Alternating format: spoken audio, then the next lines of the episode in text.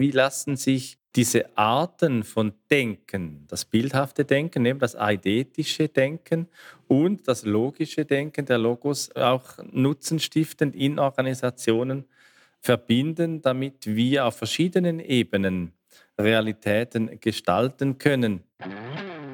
Moin, hallo und herzlich willkommen bei einer neuen Episode von Mit Brille und Bart, deinem Podcast für Organisationsentwicklung, Coaching und Transaktionsanalyse von Armin Ziesemer und Thomas Böhlefeld.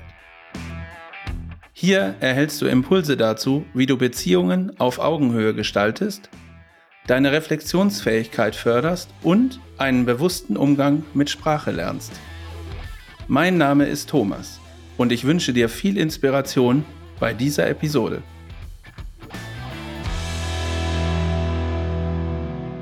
Moin, hallo und herzlich willkommen an dich da draußen am Empfangsgerät zur neuen Folge unseres Podcasts mit Brille und Bart. Und wenn du schon häufiger bei uns zugehört oder reingehört hast, dann weißt du, dass wir uns hin und wieder auch mal inspirieren lassen von irgendwelchen Fundsachen, die wir so bei Rechercheaktivitäten auf den Tisch bekommen oder auf den Bildschirm, je nachdem, was wir da gerade machen.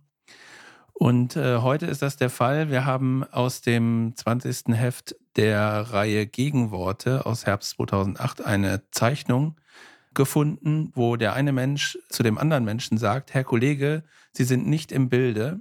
Und der andere Mensch antwortet, und Sie fallen aus dem Rahmen. Das zeigt also, dass so dieses Bildhafte und alles, was so mit Bildern zu tun hat, da gerade eine Rolle spielt. Und das hat uns auf die Spur gebracht, mal äh, zu gucken, wie ist das denn mit Bildern heute? Und es gibt tatsächlich eine Bewegung, den sogenannten Turnaround, die neue Macht der Bilder. Da gibt es auch ein Buch zu und ähm, da wollen wir uns heute mal reinbegeben.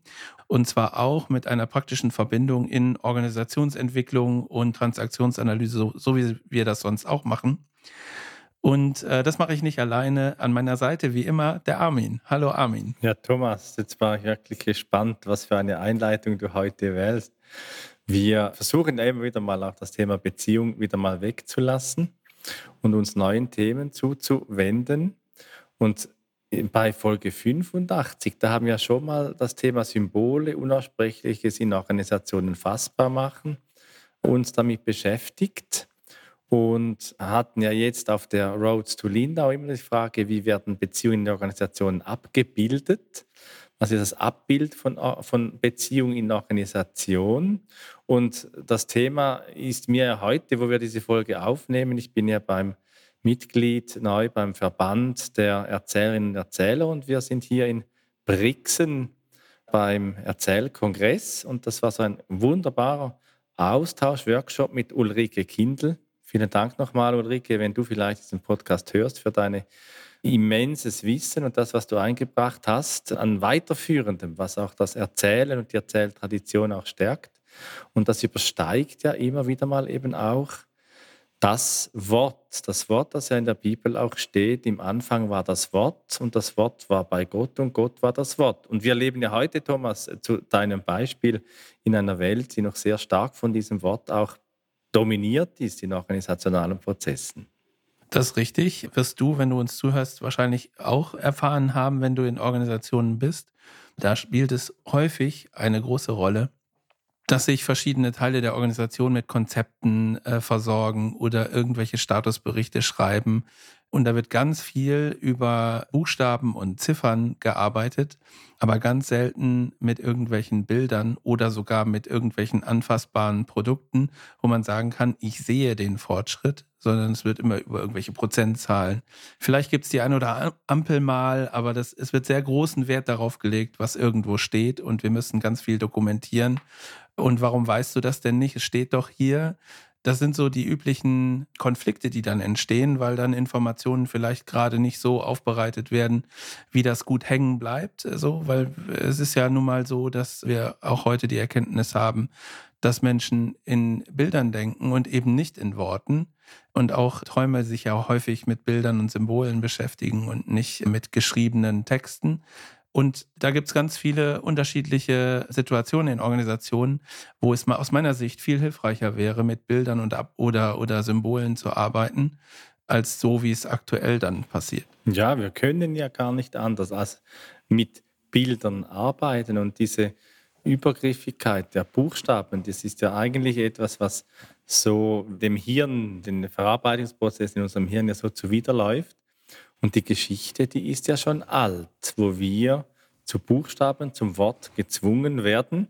Gehen wir vielleicht einmal noch ein bisschen auch in die Zeit zurück, in der, wie man sich erzählt, auch wieder Moses auf dem Berg war und da die zehn Gebote erhalten hat. Da gibt es ja drei göttliche Gebote, die da äh, vermittelt wurden. Und das erste war, du sollst keinen anderen Gott neben mir haben, also die, die Begründung der monotheistischen Kultur. Und das zweite Gebot war dann, du sollst dir kein Bildnis machen. Ja, und wenn man sich das mal überlegt, ne, wenn, wir, wenn wir sagen, Gedanken oder das Denken der Menschen heute funktioniert in Bildern, dann ist ja das Verbot von Bildern sozusagen auch im übertragenen Sinne ein Denkverbot. Also nimm das, was irgendwo aufgeschrieben ist und denk nicht großartig drüber nach, sondern nimm es so, wie es ist. Ist natürlich ein Weg, wie man sich dieser Thematik nähern kann und äh, sagen kann, okay, wir müssen uns hier auf eine Sache irgendwie verständigen und irgendjemand schreibt es auf und alle anderen rennen hinterher. Und das ist ja auch eine Bewegung, wenn man das so will, die ich auch aus dem schulischen Kontext zum Beispiel meiner beiden Söhne kenne, dass da ganz viel über das, was aufgeschrieben steht, musst du jetzt wissen und das Verstehen steht nicht mehr so im Mittelpunkt, sondern wird eher in den Hintergrund gedrängt, sondern es geht darum, das, was äh, da irgendwo aufgeschrieben ist, auswendig zu lernen und zu einer gegebenen Zeit einfach wieder zu Papier zu bringen in Wort und Schrift und nicht gezeichnet, sondern tatsächlich niedergeschrieben wird und dann wird es bewertet. Und danach ist es eigentlich aus meiner Erfahrung, auch aus meiner eigenen Erfahrung tatsächlich egal ob du das behalten hast oder nicht. Und das ist ja eigentlich eine Tendenz, die will man nicht haben, weil wenn wir uns als lernende Gesellschaft und als lernende Menschen verstehen, und wir sind ja hier in unserer Podcast-Reise auch immer sehr erfreut über Lerninhalte, die wir haben, auch in dieser Folge wieder viel gelernt in der Vorbereitung. Und äh, wenn wir uns als lernende Gesellschaft verstehen und als lernende Menschen, dann äh, spielt halt schon das Verstehen eher eine Rolle und das sich vorstellen können von. Also eher die bildhaften Inhalte spielen da eine größere Rolle. Und das ist schon sag ich mal, zumindest äh, überdenkenswert, dass man mal guckt, wie kann man da vielleicht ein bisschen anders rangehen. Jetzt Bildungssystem komplett umbauen wollen wir nicht in dieser Folge. Ja, doch schon aber, eigentlich. doch, finde ich schon. Doch. Aber zumindest Impulse geben, wie es vielleicht ein Tacken einfacher werden könnte, ja, auch in Organisationen. Ich, äh, doch, ich meine schon, dass das Bildungssystem, man spricht ja von Bildung, also da hat ja auch viel mehr mit Bild zu tun, als mit, äh, wäre ja das sonst die Wortung oder die Satzung, gibt es ja auch in Deutschland, die, die Satzung, die Satzung ja, oder? Das sind ja auch viele Buchstaben drin, meist, und dann weiß man ja auch nicht mehr, was man ursprünglich mal vereinbart hat. Aber nochmal zurück zu dem, was du gesagt hast, zu deinen beiden Söhnen der Schule. Die Märchenerzählerinnen, heute auch in diesem Workshop, ein Beispiel von einer Erzählerin, die in der fünften Klasse, in dieser Altersgruppe auch erzählt. Und äh, dann war so dann die Diskussion, ja, und im Nachgang müssen dann diese Schüler bekommen den Auftrag, einen Aufsatz schreiben zu diesem Märchen. Dann war dann die Frage, ja, wäre es vielleicht nicht auch mal doch geschickter, vielleicht auch mal eben dieses Märchen malen zu lassen, sich ein Bild zu machen, weil du hast ja das Wort Vorstellung gebraucht und Vorstellen heißt ja, ich habe etwas im Geist, das sich verbildlicht in mir. Das gibt so eine, eben eine Vorstellung von etwas und dann passiert etwas, das am Ende ein Produkt ergibt. Nehmen wir beispielsweise mit, mit Ton oder mit Stein, mit Marmor oder eben mit einer Leinwand. Und was dann dieser Transformationsprozess dann realisiert, ist dann eben ein Bild von etwas, ein konkretes Bild von etwas. Und wenn wir das übertragen wollen in den organisationalen Kontext, dann geht es ja schon auch darum, wie wir aus unterschiedlichen Wirklichkeiten gemeinsame Realitäten schaffen und eben auch lernen, Bildabgleiche durchzuführen. Ja, und dann äh, kommt man halt hin und wieder auch in die Diskussion rein, ist das nicht ein Inhalt der modernen Zivilisation, dass wir Wort und Schrift haben? Denn es gab ja auch mal Zeiten, wo es das vielleicht noch nicht so gab. Aber wenn man sich genau in diese Zeiten zurückversetzt und wir stellen uns dann vor, wie so eine Höhle aussieht, wo früher die Menschen Bildnisse an die Wand gebracht haben, um bestimmte Inhalte, Lerninhalte weiterzugeben, das scheint ja auch funktioniert zu haben. Ne? Und vor allen Dingen, wenn wir heute darauf gucken, dann ist, glaube ich, das Verständnis darüber, was damit dargestellt werden sollte. Also wenn es jetzt darum geht, irgendwelche, weiß ich nicht, Tiere zu jagen oder Versammlungen zu machen oder sowas, was da für Bildnisse halt sind, dann wird, glaube ich, die Information, die da transportiert werden sollte, auf diese Art und Weise besser erhalten, als wenn man es irgendwie aufgeschrieben hat in einer Sprache, die es heute nicht mehr gibt oder mit Wörtern oder Satzgebilden, die heute nicht mehr üblich sind und wo dann unterschiedliche Interpretationen stattfinden. Und dann sind dann plötzlich die Abweichungen äh, sehr gravierend. Ne? Das hat ja auch bei der Übersetzung der Bibel zu Missverständnissen geführt, dass da irgendwelche Übersetzungsleistungen vielleicht ganz unterschiedlicher Qualität ausgefallen sind. Und das ist natürlich äh, schwierig dann. Ne? So, und, und, und die Erkenntnis ist dann für mich ganz klar, wenn wir Bilder benutzen oder Symbole verwenden, dann ist die Information und das, was sich Leute darunter vorstellen, möglicherweise auch unterschiedlich. Aber es wird besprechbar und möglicherweise dann auch, äh, wie du sagst, aus unterschiedlichen Realitäten wird dann bei der gemeinsamen Besprechung und Interpretation plötzlich eine gemeinsame Wirklichkeit und alle Beteiligten haben dann mit diesem Bild, mit diesem Symbol äh, tatsächlich irgendwie eine gemeinsame Vorstellung davon, was da gemeint ist. Und das ist ja total hilfreich. Ja, es ist aber auch eine verrückte Geschichte, die wir da in den letzten, sagen wir mal, zwei bis drei, vielleicht 4000 Jahren auch äh, durchlaufen haben, gemeinsam auch als Gesellschaft. Nehmen wir mal einfach mal die westliche Gesellschaft, um in unserem Kultur- und Denkraum auch zu bleiben. Wir referenzieren hier nicht umsonst eben auf diese ersten Worte der Genesis der Bibel wo wir ja auch diesen Begriff des Logos haben, das Wort, der Sinn und äh, darauf sehr viel auch in unserer Kulturlogik noch einmal dann in der Aufklärung, noch einmal mehr cogito ergo sum, ich denke also bin ich, und sehr stark auf das Thema des Logos, des Sinns auch fokussieren und heute eigentlich auch immer noch in vielen Bereichen darauf bauen. Es ist ja noch nicht so lange her, irgendwo in den 60er, 70er Jahren da wurde ja erst einmal diese linguistische Wende, der Linguistik Turn einmal, die sprachliche Wende mal ausgerufen. So die sprachanalytische Wende, die Wende zur Sprache hin. Und das lässt sich so zurückverfolgen auf Gustav Bergmann, der in den 50er Jahren diesen Ausdruck einmal geprägt hat. Und jetzt sprechen wir heute ja von der Macht der Bilder.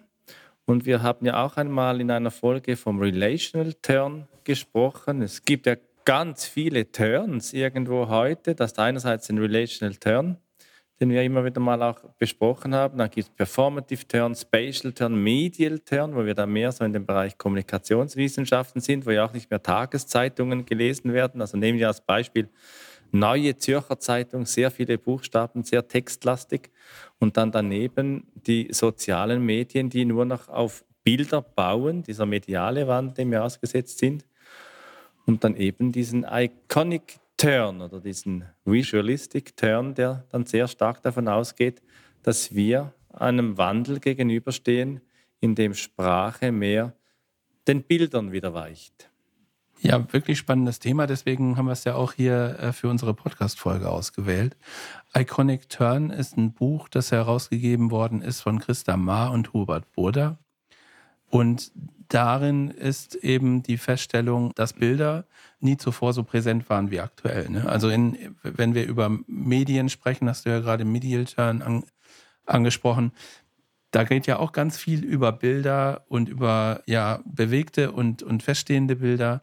Und ähm, das bekommt eine ganz neue Bedeutung. Es wird immer präsenter in der Wahrnehmung der Menschen und transportiert auch immer stärker irgendwelche Botschaften, die uns, weiß ich nicht, wenn wir über Werbung nachdenken, die uns zu irgendwelchen Handlungen bewegen sollen, damit irgendwelche Produkte verkauft werden, zum Beispiel. So könnte man das Beispiel nehmen. Und das finde ich total spannend, so vom Thema her, weil es ja wir haben es eben gesagt, in den Organisationen halt häufig nicht so der Fall ist. Ne? Und wenn wir in die 50er, 60er Jahre zurückgucken, so weit brauchen wir gar nicht zu gehen. Ich habe das Beispiel mitgebracht, das Manifest für agile Softwareentwicklung oder was, was häufig auch als agiles Manifest bezeichnet wird. Das ist aus dem Jahr 2001, also noch gar nicht so lange her, obwohl es auch schon wieder über 20 Jahre, aber trotzdem ist nicht so weit wie die 50er Jahre weg. Und da gibt es natürlich auch die Aussage, funktionierende Software ist, ist uns wichtiger als umfassende Dokumentation. Also wenn irgendwo da was zusammengebaut ist und irgendwie da tut sich dann was und wir kriegen ein Ergebnis raus, dann ist uns das lieber, als wenn wir ständig irgendwo Dokumente hin und her flitschen lassen und darauf sozusagen dann den Projektfortschritt machen. Also könnte ja auch sein, dass es, weiß ich nicht, so eine Meilensteinplanung gibt und zumindest zu bestimmten Meilen, zu bestimmten Terminen äh, müssen irgendwelche Dokumente fertig sein, so ein Fachkonzept oder was weiß ich dann, was da alles ist. Und all das ist natürlich äh, möglicherweise auch in irgendeiner Form erforderlich, aber eben nicht sozusagen das maßgebliche Ding für den Projekterfolg. Und ähm, sich dann auch hinzusetzen. Und eins der agilen Prinzipien ist ja auch, funktionierende Software ist das wichtigste Fortschrittsmaß, das ist das, was ich gerade sagte. Und wenn wir dann hingehen und sagen, wir wollen ein Review auf den letzten Teil des Projekts machen, dann ist es natürlich cooler und das kann man halt auch an der Reaktion von den Leuten sehen, die dann da ja auf der Konsumentenseite sind. Über die Stakeholder redet man da meistens. Also die Leute, die bei diesem äh, Review dabei sind und darauf gucken, was hat denn das Projekt bis jetzt geschafft, die Begeisterung ist halt einfach größer, wenn da irgendwas ist, was sich bewegt, was man möglicherweise anfassen kann, wo man mit rumspielen kann, wo man Knöpfe drücken kann oder was weiß ich. Das ist viel, viel nachhaltiger und begeisterungsauslösender, als wenn ich da irgendwelche PowerPoint-Folien mache, die an die Wand werfe und die am besten noch nicht mit Bildern voll sind, sondern schön mit Text und Bullet Points äh, und so vollgepackt sind. Und wenn man in so einer Situation, wenn du, liebe Zuhörerinnen, lieber Zuhörer, in so einer Situation mal gewesen bist, dann wirst du das bestätigen können. Die Energie ist eine ganz andere und ich frage mich dann an solchen Situationen immer, warum machen das nicht alle so?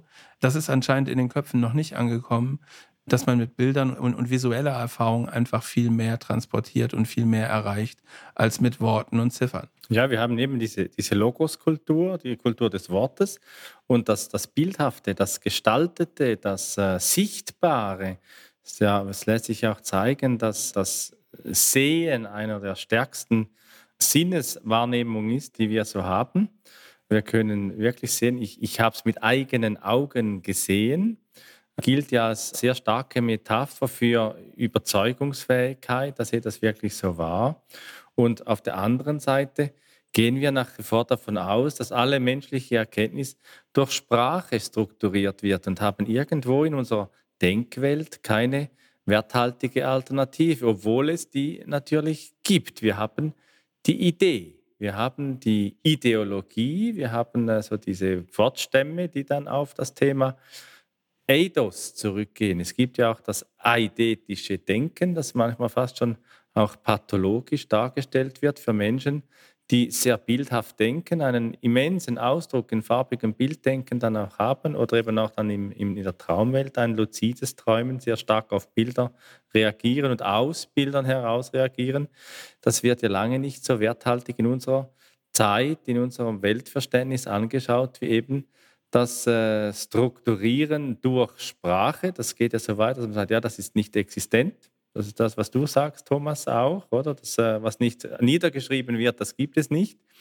Äh, oder es wird eben vielleicht auch zumindest unerreichbar und da hilft so der Glaube, eine PowerPoint-Präsentation immens, um sich vielleicht eben auch zu rechtfertigen, warum man nicht aus einer Vorstellung direkt etwas Bildhaftes, etwas Konkretes gestalten konnte. Und da wird ja dann auch wieder viel Zeit darauf verwendet, äh, diese Rechtfertigungen dann auch wieder niederzuschreiben, was ja auch so meine Hypothese immer wieder mal auch von dem Kernthema, wie gelingt es aus einer Vorstellung ein Bild zu schaffen oder eben ein, Produkt, was auch immer, äh, konkret dann auch zu gebären, in die Welt zu stellen. Ja, und die Wertigkeit von Bildern zeigt sich halt auch zum Beispiel, ein Zitat, das Plato zugeschrieben wird, ist, Ideen sind die Bilder vor den Gedanken. Also scheint es ja so zu sein, dass es Bilder gibt, die sozusagen dann auslösen, dass ich irgendwie anfange, das in die Realität umzusetzen und dass sozusagen der Auslöser dafür ist, dass ich darauf rumdenke und dann vielleicht mit Leuten drüber spreche und es einen kreativen Prozess auslöst, was natürlich super ist. Und in der aktuellen Sprache, die wir täglich benutzen, auch im organisatorischen Kontext, aber auch in, in anderen Kontexten, fallen ja solche Begrifflichkeiten auch oft auf. Also ich hatte eben die Karikatur erwähnt. Sie sind nicht im Bilde, sie fallen aus dem Rahmen. Das sind ja schon Wortbeispiele dafür, dass diese äh, Sprache rund um Bilder immer noch sehr aktuell ist oder auch wenn in Diskussionen oder in Argumentationen irgendwie dann erwidert wird, ich sehe deinen Punkt.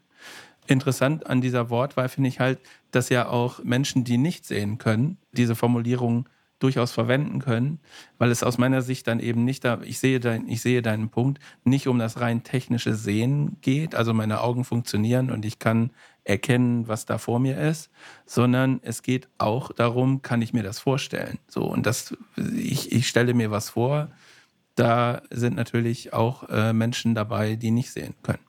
Ja, und wir, wir leben ja alle irgendwo auch im, im Dunkeln. Das hat ja, wie du hast Plato angetönt, und Plato hatte das Höhlengleichnis äh, geschrieben, also eines der bedeutendsten Gleichnisse der antiken Philosophie, worin er beschreibt, dass der Weg von den Schattenbildern eben in der dunklen Höhle, in der sich der Mensch bewegt, zum Licht der Erkenntnis dann auch bewegt. Das finde ich äh, ganz wichtig, dass wir äh, uns das auch jeder mal vor Augen halten. Und die Frage dann ist eben, wie kommen wir zu gültigen und zu wirkungsvollen Bildern, gerade auch in Organisationen wie wir, aus unterschiedlichen Wirklichkeiten, eben diese Schattenbilder, gelingende gemeinsame Realitäten eben auch dann entwickeln. Und da ist ja dann eben der Iconic Turn, ist dann da die Frage, als äh, Kulturwandel in der, in der Zeit noch nicht so alt, 1994, erstmals im deutschen Sprachraum, soweit meine Recherche von Böhm beschrieben, was es bedeuten kann, die Frage zu stellen, was ist denn überhaupt ein Bild? Und Böhm war ja selber auch ein Grenzgänger, hat in sehr vielen wissenschaftlichen Richtungen sich äh, vertieft, in der Phänomenologie von Husserl beispielsweise oder Jean-Jacques Lacan, dem Psychoanalytiker, oder auch vielleicht noch die Kunsttheorie von Konrad Fiedler nochmal zu erwähnen und noch viele andere mehr wo sich dann zeigt, dass sich die Frage zu stellen lohnt, wie diese Positionen auch verbunden werden, Perspektiven verbinden, Thomas, in unserem Kontext, und zu fragen, was führt denn zur Erkenntnis und nicht einfach, was führt zu einem Text, der äh, da niedergeschrieben ist und eben dann nicht vielleicht weder verstanden noch gelesen wird. Ja, und Perspektiven verbinden ist halt auch ein Stichwort, wenn ich zum Beispiel an Projekte denke, wo unterschiedliche Projektparteien beteiligt sind, also möglicherweise nicht nur eine Organisation im Sinne eines Unternehmens, sondern vielleicht zwei oder mehrere, die zusammen ein Projekt machen, dann äh, ist ja auch erforderlich, dass man sich so Gedanken darüber macht, wie funktionieren diese Perspektiven eigentlich zusammen so ähm, weil dann spricht man häufig, na, das ist nicht meine Baustelle oder das ist deine Baustelle oder Tanzbereich ist auch immer so ein Begriff. Und ich finde, solche Begriffe kann man gut dafür verwenden, um da auch ein Bild draus zu machen, auf dem dann gemeinsam auch besprochen werden kann, wie sind eigentlich unsere Abhängigkeiten untereinander. Weil dann ist es ja häufig gar nicht so, dass es mehrere unterschiedliche Baustellen sind, sondern wenn man das äh, Projekt, das Vorhaben, äh, was gemeinsam verfolgt wird, als gemeinsame Baustelle versteht, dann ist plötzlich die Zusammenarbeit auch anders definiert, als wenn gesagt wird, okay, wir machen hier unsere Baustelle, ihr habt da eure Baustelle und irgendwann gucken wir, ob es zusammenpasst. Hilft dann häufig, diese Perspektiven zusammenzubringen und zu sagen, was ist denn die gemeinsame Baustelle? Weil letztendlich sind alle beteiligten Parteien, Organisationen ja nur dann erfolgreich mit diesem Projekt, wenn bei diesem Projekt auch ein irgendwie brauchbares Ergebnis herauskommt und wenn eine Baustelle erfolgreich ist, die andere aber nicht und dann im Gesamtergebnis wieder nichts Brauchbares bei rauskommt, dann äh, kann sich auch die eine erfolgreiche Baustelle eigentlich nicht als erfolgreich betiteln. Und das ist natürlich dann irgendwie unzufriedenstellend. Und da helfen aus meiner Sicht diese Bilder und diese gemeinsame Vorstellung von Baustellen, von Tanzbereichen, von was auch immer, hilft total, da wieder irgendwie eine gemeinsame, eine gemeinsame Richtung rauszuholen. Ja, ich habe jetzt von dir sehr viel Widersprüchlichkeit gehört in den Positionen, die Menschen in der Organisation auch haben können. Und ich bin ja nach wie vor hier in Brixen, wo wir diese Folge auch aufnehmen. Und Brixen hatte ja im 15. Jahrhundert einen der großen verkannten Denker aus ähm, dem katholischen Umfeld und das war Cusanus. Und der hat etwas ja beschrieben, diese Coincidentia oppositorum. Liebe Zuhörer, liebe Zuhörer, wenn das hörst, ist ein bisschen ein äh, ja, abstrakter Begriff. Die äh, Coincidentia oppositorum, das Zusammenfallen von Widersprüchlichkeiten. Und so meine ich, ist es eben auch nicht die Frage entweder oder, auch in diesem Fall wieder. Also gilt das Wort oder gilt das Bild, sondern es ist für mich die Frage, wie lassen sich diese Arten von Denken, das bildhafte Denken, eben das eidetische Denken und das logische Denken, der Logos äh, auch nutzenstiftend in Organisationen verbinden, damit wir auf verschiedenen Ebenen Realitäten gestalten können. Was es da natürlich zu akzeptieren gilt, ist, dass man sagt, ja gut, Bilder sind nicht mehr eben nur ein Untersuchungsgegenstand, den wir einfach betrachten und anschauen, vielleicht wie in einem Museum, wenn wir an einem regnerischen Sonntag uns mal ein paar Bilder anschauen gehen, sondern wirklich ernsthaft sagen, gut, Bilder sind eine eigene Analysekategorie und uns eben auch in der Organisationsentwicklung mehr auch dem Bildhaften widmen. Das Problem dann ist einfach, dass dieses Bildhafte nicht mehr eine logische Struktur hat, wie wir uns oftmals gewohnt sind, sondern ein, einen diskursiven Dialog eben auch erfordert, dass wir assoziativ arbeiten können mehr, dass wir die Offenheit haben, Koinzidenzen zu betrachten. Was entdecken wir für Muster ganz spontan? Und äh, wo haben wir das Gefühl, da korrespondiert etwas? Und das braucht es schon, Thomas, das, was du vorhin gesagt hast, eben Oftmals sehe ich das auch, auch in Coachings, wenn ich nur eine Seite eines, eines Disputs, eines Konflikts dann eben auch mitbekomme, dass dieser Bildabgleich, dass der eben auch, das ist auch ein Begriff, den ich auch aus der Transaktionsanalyse immer wieder mal mitnehme, dann eben auch gelingt, dass es uns gelingt, eben neu mit Bildern offen zu arbeiten und uns nicht in dieses Textstück auch nicht verbeißen. Ja, da haben wir es wieder, sowohl als auch, ist auch hier, glaube ich, also ich bin da bei dir. Das ist in der Kombination auch hilfreich. Zumindest hilfreicher, als wenn man sich auf eine Sache nur und ausschließlich beschränkt. Das ist meine Wahrnehmung, wenn ich jetzt in Organisationen unterwegs bin, dass es häufig, wenn es jetzt nur Text ist, dann ergeben sich in Diskussionen ganz häufig irgendwelche Detaildiskussionen. Also ne, da wird auf diese Lückenlosigkeit von Textbeschreibungen wird viel Wert drauf gelegt. Da fehlt doch noch was, da müssen wir noch was beschreiben es muss so diesen, diesen Hang zum Perfektionismus, den, der da verfolgt wird. Es muss alles beschrieben sein und es darf keinen Platz für irgendeine Interpretation geben. Während es bei Bildern ganz häufig in der Diskussion viel einfacher ist, über Lücken nicht zu sprechen. Also sozusagen, da, das ist Interpretation oder wir können da irgendwie uns auch vorstellen, wie es sein könnte. Und da gibt es auch bestimmt mehrere Möglichkeiten. Und da ist man sozusagen etwas variabler im Verständnis der zugrunde liegenden Thematik. Und da ist auch die Diskussion gefühlt ein Stück weit offener. Das ist zumindest die Wahrnehmung, die ich habe. Was natürlich noch mal wertvoller macht, sich sozusagen eher Richtung Bilder zu orientieren, die dann vielleicht einen beschreibenden Text dabei haben, als zu sagen, wir versuchen jetzt irgendeine Textvariante auszuarbeiten, die alle Eventualitäten behandelt und dann gibt es da vielleicht irgendeine kleine Abbildung dabei, die dann sozusagen das nochmal verdeutlicht und man gucken kann, okay, ist denn an alles gedacht oder fehlt da noch irgendwas?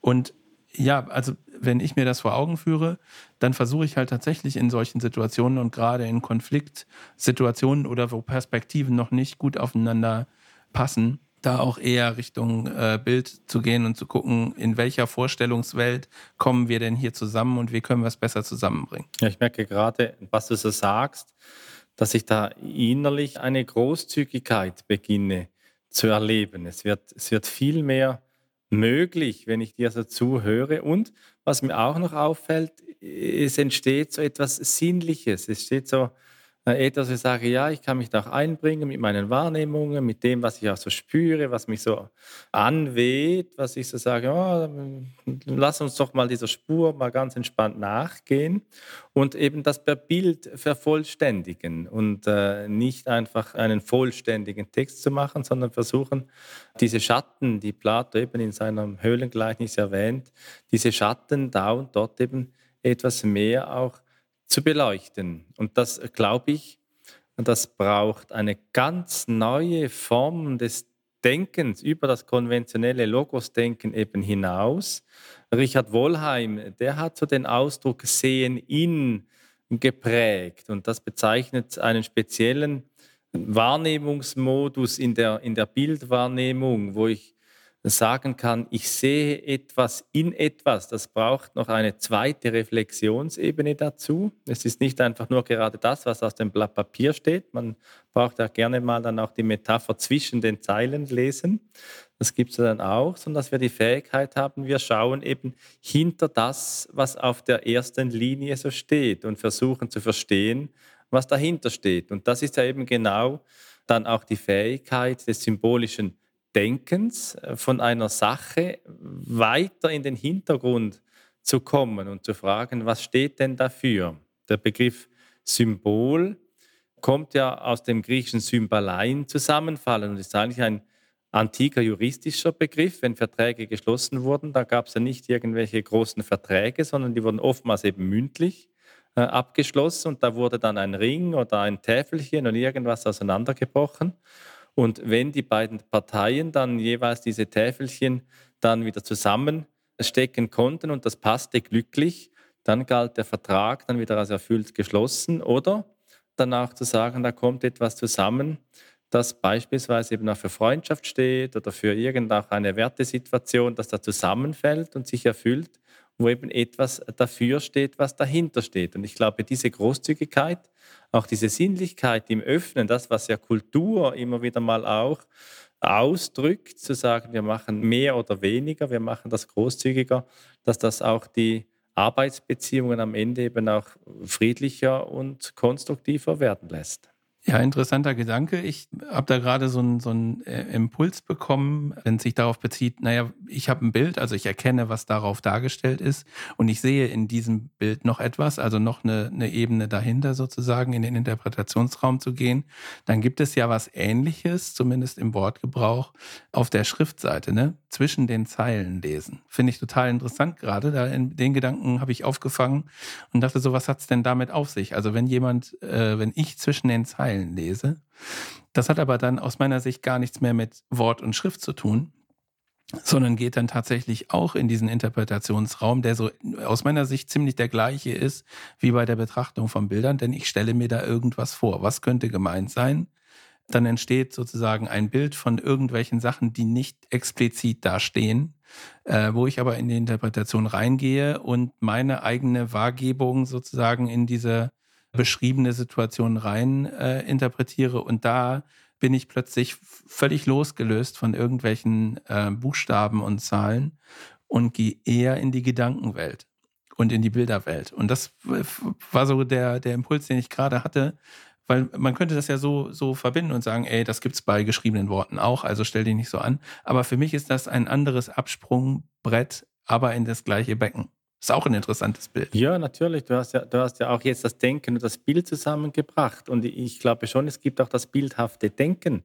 Und wenn, wenn wir auch akzeptieren, dass der Mensch ursprünglich in, in Bildern denkt und wir heute schon auch in diese Buchstabenwelt hineingeknechtet werden, dann war es ja am Ende auch äh, Heidegger, der irgendwo so in den 30er Jahren den Satz geprägt hat, das Wesen der Neuzeit ist die Eroberung der Welt als Bild.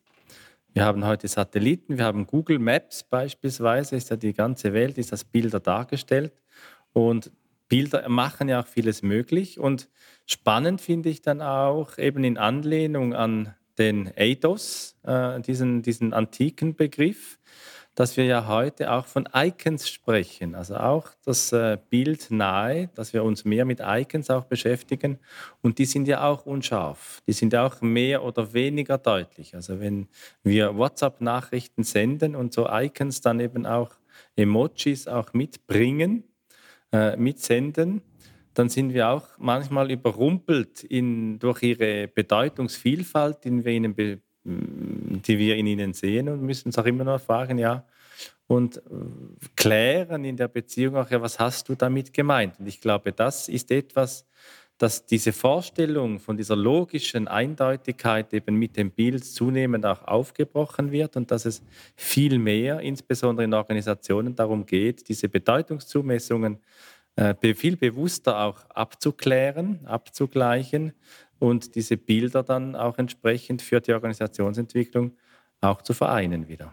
Ja, und Bilder generell haben ja dann auch eine, eine, enorme Entwicklung gemacht. Also wenn wir heute darüber nachdenken, Google Maps oder Street View oder Röntgenbilder auch, ne, dass man da irgendwie Dinge sichtbar machen kann, als Bild wiedergeben kann, die früher überhaupt nicht verfügbar waren. Und so ist es ja auch, ähm, sag ich mal, vor dieser Schriftzeit gewesen. Ähm, wir hatten eben die Höhlenmalereien. Ähm, da waren sozusagen Bilder, die an die Wand gebracht worden sind, um bestimmte Informationen weiterzugeben. Und äh, da habe ich natürlich dann ein Problem als Höhlenmensch, wenn ich jetzt irgendwie die Informationen an einer anderen äh, Stelle weitergeben will. Äh, ich kann die Höhle ja nicht mitnehmen im Zweifel und auch die äh, Bilder konnte ich jetzt nicht mit dem Handy abfotografieren. Und äh, damals sind halt dann die Bilder tatsächlich weitergegeben worden durch Erzählungen. Und das ist ja ein Fachgebiet, glaube ich, Armin, da kannst du ein bisschen was zu sagen, was das Thema Ursprung von Märchen, wie, wie da Bilder sozusagen transportiert worden sind. Und das finde ich halt interessant. Und irgendwie hat sich das so entwickelt und jetzt haben wir hohe Technisierung. Aber das Erzählen und die Informationsweitergabe in Bildern scheint halt irgendwie im Menschen verwurzelt zu sein. Ja, und zwar seit, seit alter Zeit. Also man geht ja auch davon aus, dass hierarchische Vorstellungen äh, auch durch Mythen überliefert wurden. Also eben, wie verstehen wir heute Hierarchie? Das geht im Wesentlichen auch auf Zeiten zurück, in denen in unserem Kulturkreis zumindest Könige, Kaiser regiert haben und diese, diese Bilder und diese, diese Denkmuster, die werden ja heute auch überliefert. Aber zurück natürlich haben wir in, beispielsweise bei den Aborigines, und das ist ja wahnsinnig faszinierend, auch wissenschaftlich erforscht, eine Erzähltradition, die weit zurückgeht, etwa 40.000 Jahre. Und was ich jetzt hier in Brixen, ist eine eben viel nähere Region, Australien ist ja weit, weit weg, aber hier in Brixen, die latinische Erzähltradition, die kann ja auch etwa 2000 Jahre in der mündlichen Überlieferung von Geschichten, auch von Ortsflurnamen, woher kommen die, mit welchen Sagen sind die verbunden, kann ja wirklich auch sprachwissenschaftlich zurückverfolgt werden. Und zu sehen, dass wir auch in, hier in Europa, insbesondere in der latinischen Sprache, das geht ja dann auch bis äh, in, das, in, in, den Kanton Graubünden in der Schweiz, diese Sprachformen, diese Dialekte, dass es irgendeinen Weg geben muss, äh, der wahrscheinlich auch schwer äh, wirklich zu beschreiben ist, was ist da passiert, dass Geschichten von damals aus alter Zeit, dass die heutigen Motiven immer noch weiter leben und weiter auch tradiert werden. Und gerade auch meine ich die große Frage, wie bringt man in Organisationen, man spricht ja heute auch viel von der narrativen Psychologie, wie bringen wir in Organisationen vielleicht auch, das ist jetzt etwas visionär gedacht, alle diese Verschriftlichungen von Prozessen, wie bringen wir die weg und raus, weil oftmals werden ja vor Ort sowieso nur die Datumsangaben überarbeitet und inhaltlich entsprechen sie schon lange nicht mehr der Realität, wie sie heute gelebt werden. Wie kommen wir vielleicht gerade in agilen Organisationen auch wieder in narrative Formen, wie wir Organisationen gestalten, Prozesse gestalten, in denen das Wissen, das erzählt, überlieferte Wissen so zu so viel äh, Prozesssicherheit und Prozessstabilität auch führt, dass am Ende das Produkt noch besser und noch kundengerechter wird. Storytelling ist ja ein ganz aktueller ähm, Trend so in den Organisationen, dass das als Hilfsmittel verwendet wird, um bestimmte Sachverhalte einfach verständlicher da zu machen. Und auch so eine, weiß ich nicht, wie geht ein Kunde mit einem Produkt um und so. Das ähm, kann ja über Erzählungen sozusagen transparenter gemacht werden. Das ist, das ist schon so wir, wir, haben ja immer noch die Idee und ich bin da immer noch mit verhaftet, dass wir die äh, Beziehungen in Organisationen auch irgendwie sichtbar machen wollen. Also wir verbinden sozusagen den Relational Turn mit dem Iconic Term und möchten gerne daraus ein Bild machen. Und ich glaube, dass das schon so ist, auch wenn man es für, für die gesamte Organisation so nicht machen kann im Zweifel, aber zumindest für einen relevanten Teil der Organisation oder für den Teil der Organisation, in denen so ein Projekt passiert oder so, dass man da schon ein großes Hilfsmittel hat, um zu verstehen, wie ist eigentlich unsere Zusammenarbeit und wie können wir vielleicht ein bisschen, ja, von mir aus effektiver miteinander äh, sein. Und das dann verbinden mit, wie sieht eigentlich so ein Bild aus von dem Ergebnis unseres Projekts, wo wir auf dem Weg dahin sind. Und dann die Narrative zu haben, wie kommen wir denn dahin und warum braucht es eigentlich dieses Produkt?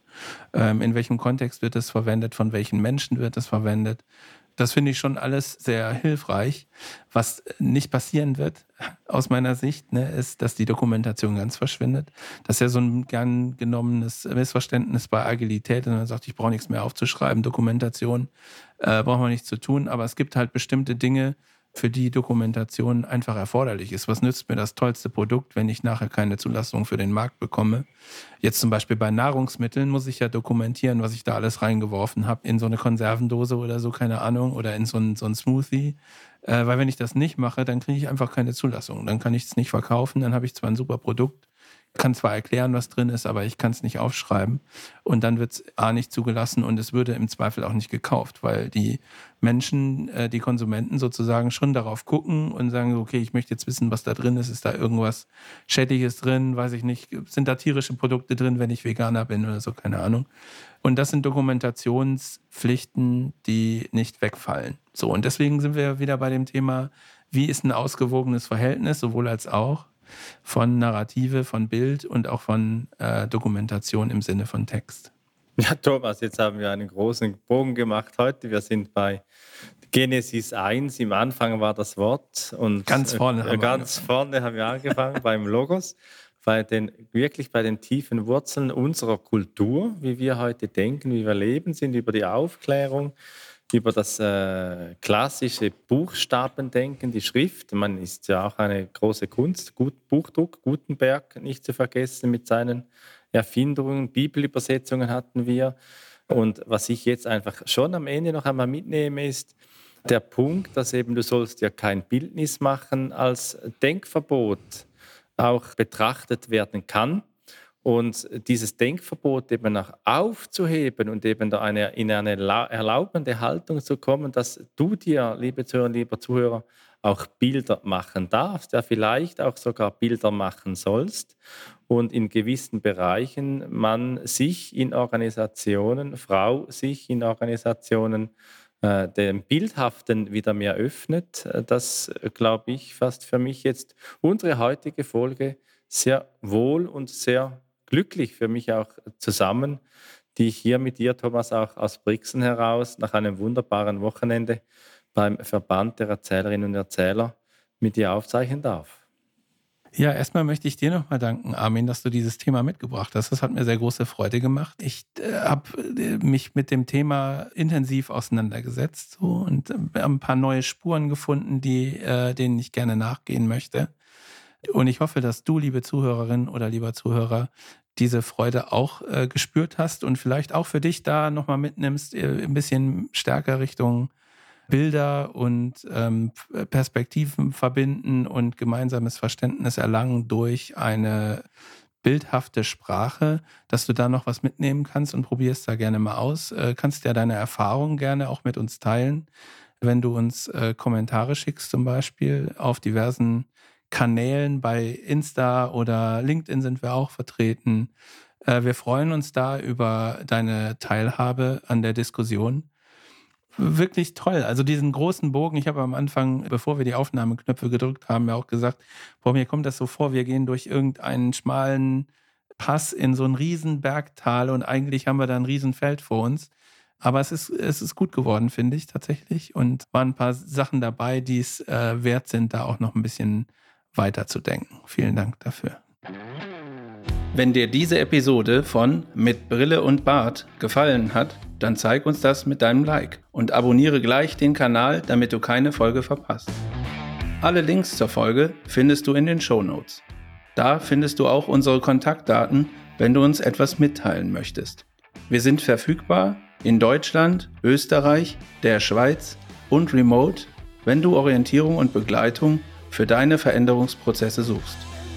Teile diesen Podcast mit Menschen, die davon profitieren können und lass eine Rezension bei Apple Podcast da. Ich bin Thomas und wünsche dir bis zur nächsten Episode eine gute Zeit. Komm mit und verbinde Perspektiven.